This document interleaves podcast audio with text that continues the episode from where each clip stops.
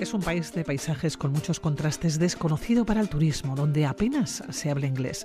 Viajamos a un lugar sin salida al mar, con una gran diversidad de culturas y pueblos que han dejado su impronta desde hace más de 2.000 años. Llegó a Kirguistán el pasado mes de agosto como coordinadora de la agencia Paso Noroeste. Comenzó en la capital, en Bisek, para llegar rápidamente a Son eh, Kula, alrededor de Isikul, el lago más grande del país y el segundo lago de montaña más grande del mundo. Hablamos de un mar de agua salada.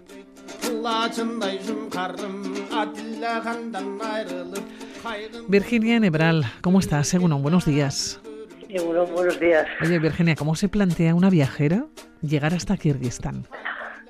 Bueno, yo creo que es como, o sea, es un poco representa lo que cualquier viajera de alguna manera desearía, ¿no? Es como un país totalmente desconocido, que todo el mundo le cuesta un poco ubicarlo y todo el mundo te pregunta, pero ¿pero dónde dices que vas? Entonces, en ese sentido, representa esa parte de, de, de, una viajera, ¿no? De querer llegar a un sitio donde en principio tampoco hay mucha gente. Claro, porque es un país con poco turismo, donde apenas se habla inglés, pero con una población muy amable. Sí, sí, sí, la verdad es que la gente es súper amable, pero efectivamente, pues bueno, hablan inglés pocas personas que son los que se convierten un poco en intermediarios o intermediarias de cualquier cosa que quieras conseguir y si no, pues te bajas tu aplicación traductor de Google a ruso o a kirguís y, ahí vas intentando apañarte y que miren el móvil. bueno, sí, es un poco surrealista, pero es muy divertido.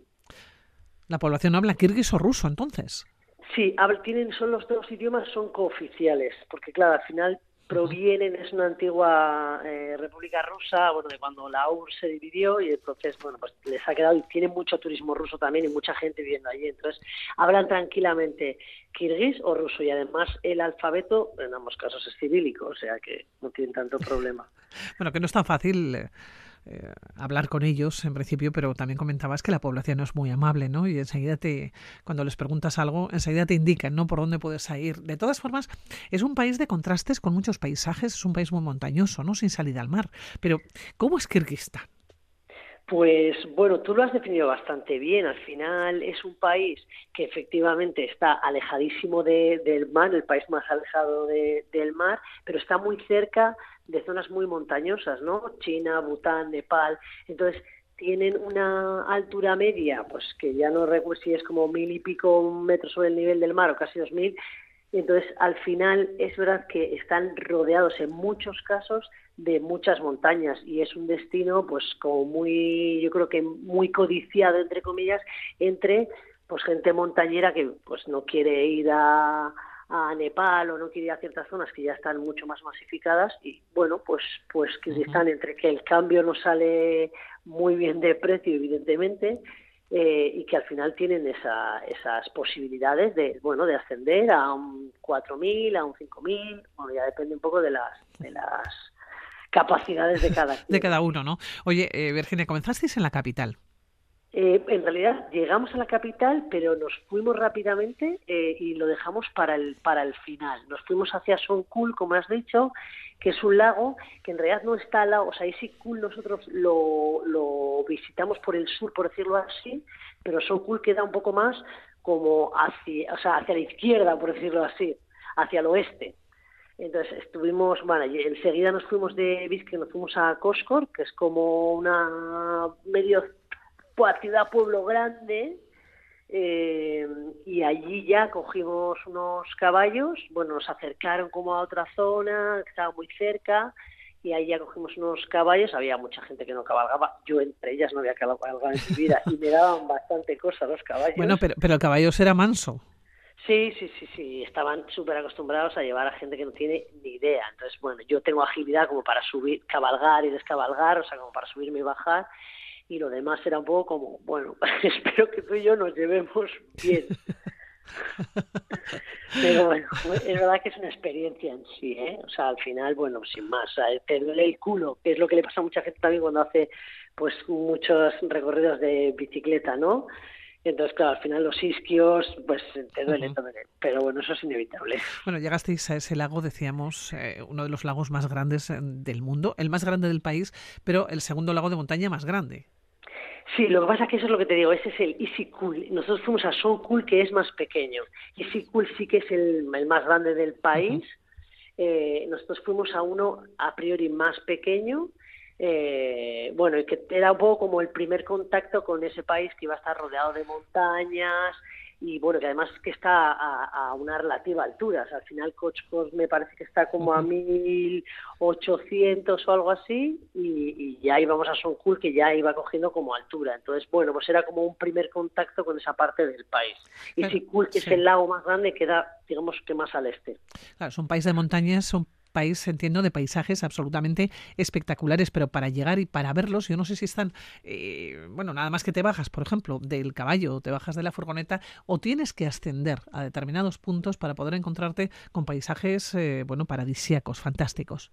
Eh, no, la verdad es que de hecho después de Son Cool nos fuimos más hacia el sur, a Narín, y de Narín nos fuimos como más hacia el sur, digamos más hacia zona fronteriza con China, y en una de ellas íbamos en coche hacia Kelsu, que es como un lago glaciar paradisiaco que está como a 3.500 metros sobre el nivel del mar y bueno, que es una maravilla, pues con agua azul verdosa de los minerales que tiene y de la creación y en realidad vas con el coche y es que vas alucinando. Y yo a veces pensaba, pero el piloto, que yo ya sé que es de aquí y que está acostumbrado, pero no puede estar tan acostumbrado a no alucinar con estos, con estas montañas, ¿no? Con estos pedazos de estos paisajes en los que ibas, igual conducías tres, cuatro horas, no te encontrabas un alma, pues marmotas por los lados de la carretera, pero ni tan siquiera como mucho ganado. Sí, había veces que había como granjas ganaderas y cosas así, porque al final es verdad que son es, es fuente de, de económica para ellos, pero es verdad que había veces que era por una carretera, carretera, por llamarlo carretera, un sendero de piedras eh, en la nada y unas montañas alrededor increíbles. O sea, para quedarte muda y decir, bueno, yo solo miro, grabo vídeos, saco fotos y no hago mucho más. Y llama la atención que estás prácticamente casi sola, ¿no? Decías que hay poca población en el país. Sí, sí, yo, la población se concentra en la capital y luego pues en Caracol que es como otra ciudad bastante grande de casi 80.000 habitantes, que es como base para, para, bueno, para esos trekkings que hemos, hemos dicho al principio, que luego ya sí eso comentaremos, y en alguna otra ciudad, pero yo creo que mucha gente, la mayoría de gente, es verdad que hay mucha gente que se dedica pues al pastoreo, a la ganadería, y entonces viven como en zonas aisladas pero no hay como una acumulación de gente, o sea, nada que ver con lo que estamos aquí acostumbrados. De luego no vas a oír ni, bueno, puedes oír un claxon y a decir, no vas a oír claxon de coche, sí puedes oír, pero para que se quite una vaca que está en el camino. Pero si no, no vas a oír. Atascos no creo que haya. Ahí hay marmotas, eh, decías, pero también nos encontramos eh, con, con otros animales, ¿no? Con los yak.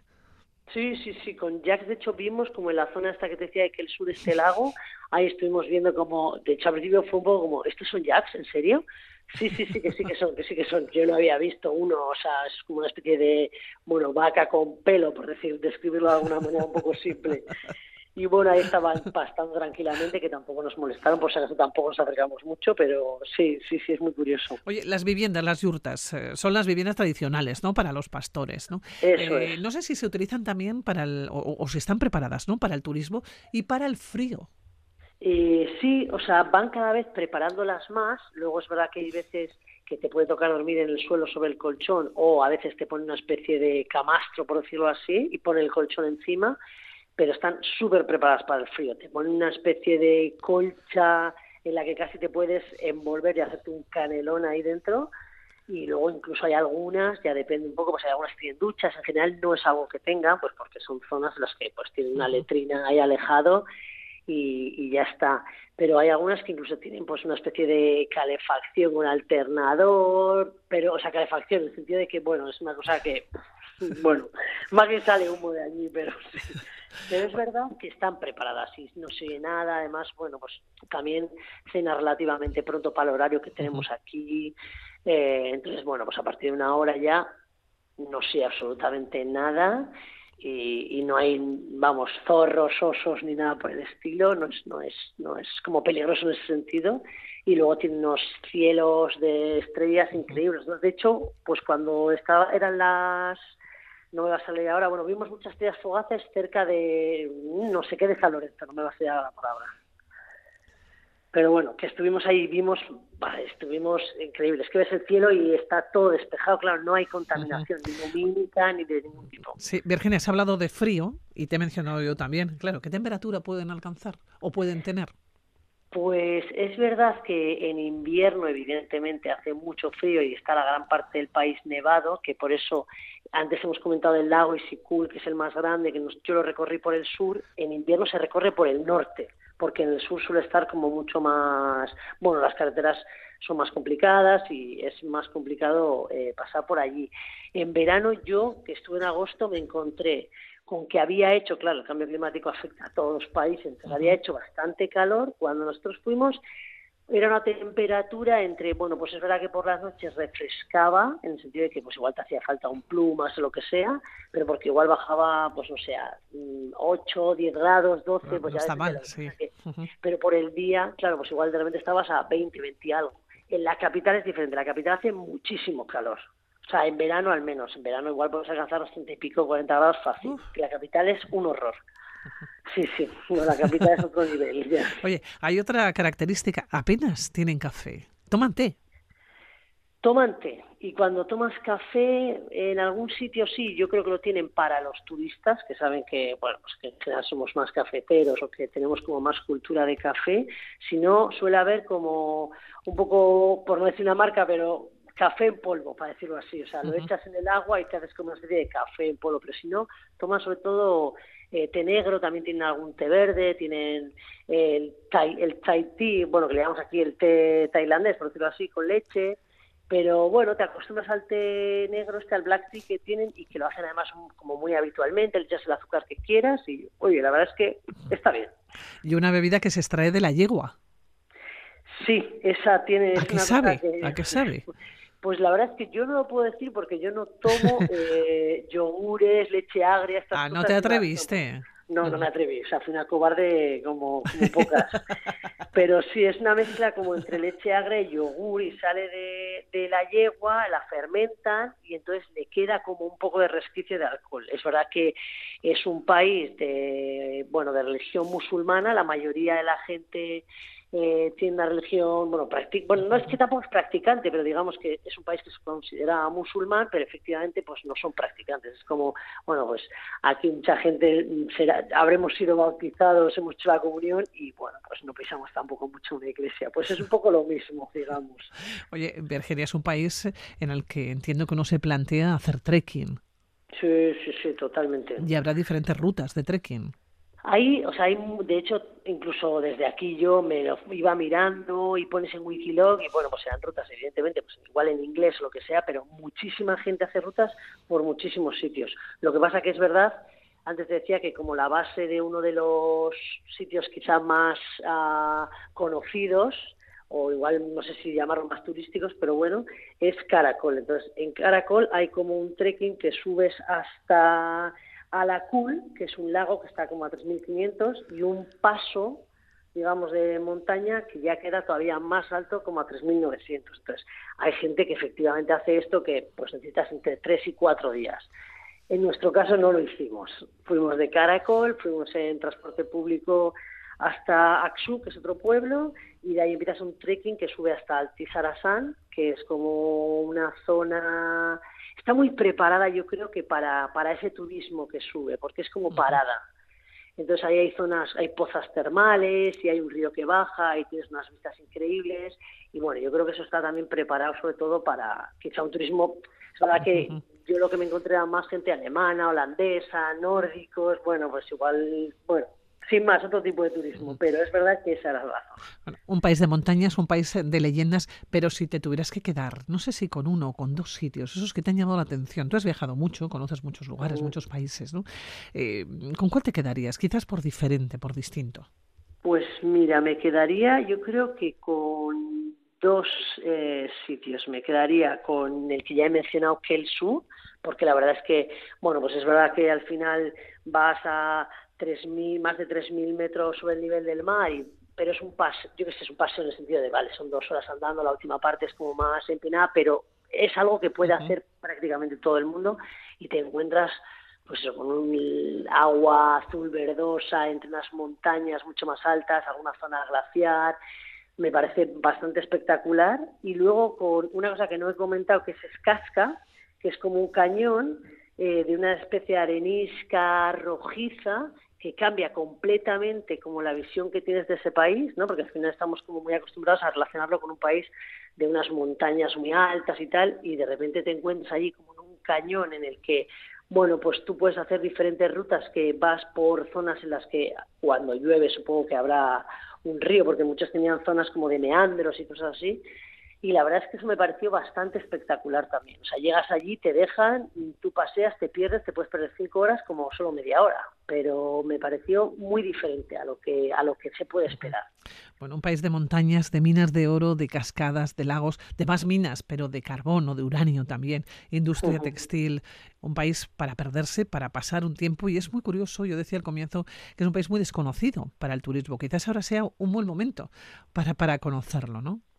Sí, yo la gente que me suele me pregunta, ¿no? Cuando he vuelto, bueno, ¿y qué tal, no? ¿Qué, qué, ¿Cómo era este país? No sé qué están, ¿no? Que siempre es como este, esta cosa, ¿y dónde quedaba exactamente y tal? Y yo siempre les digo, si en algún momento dado alguien se plantea, bueno, pues me apetece como hacer un poco de trekking, pero no quiero irme, pues eso, a Nepal o no quiero irme a otras zonas igual más turistificadas o me apetece como perderme la inmensidad de la nada. Y yo siempre digo, el momento yo creo que es como ahora, cinco años, porque yo creo que había ya muchas cosas en obras, muchas carreteras, eh, mucha especie de, no sé si llamarle resorts, pero como cosas ya que se iban construyendo y yo creo que se construyen para ese turismo, que evidentemente pues también es fuente de ingresos. Es, otro tipo de turismo, eh, Virginia, pero a nosotros nos gusta más el del colchón en el suelo. sí, la verdad es que eso es, ya, es una experiencia, pero las bueno, que dormir, por lo menos, o sea, dormir, eh, estás de alguna manera, o sea, no duermes en el suelo al aire libre, estás como, bueno, en un espacio que tú, yo lo consideraba relativamente confortable, te tienes que quitar el calzado, eso sí, ahí tiene mucha costumbre de a nada que entras en cualquier espacio como está enmoquetado, eh, las zapatillas, el calzado, lo que sea, se queda fuera, pero bueno, es una zona, no sé, había un techo ahí para ti. bueno, pues Virginia Nebral, te dejo casi casi en Kirguistán. Bienvenida a este programa, aventurero. Seguiremos charlando contigo. Cuídate mucho, Virginia. Gracias. Un abrazo. Un abrazo.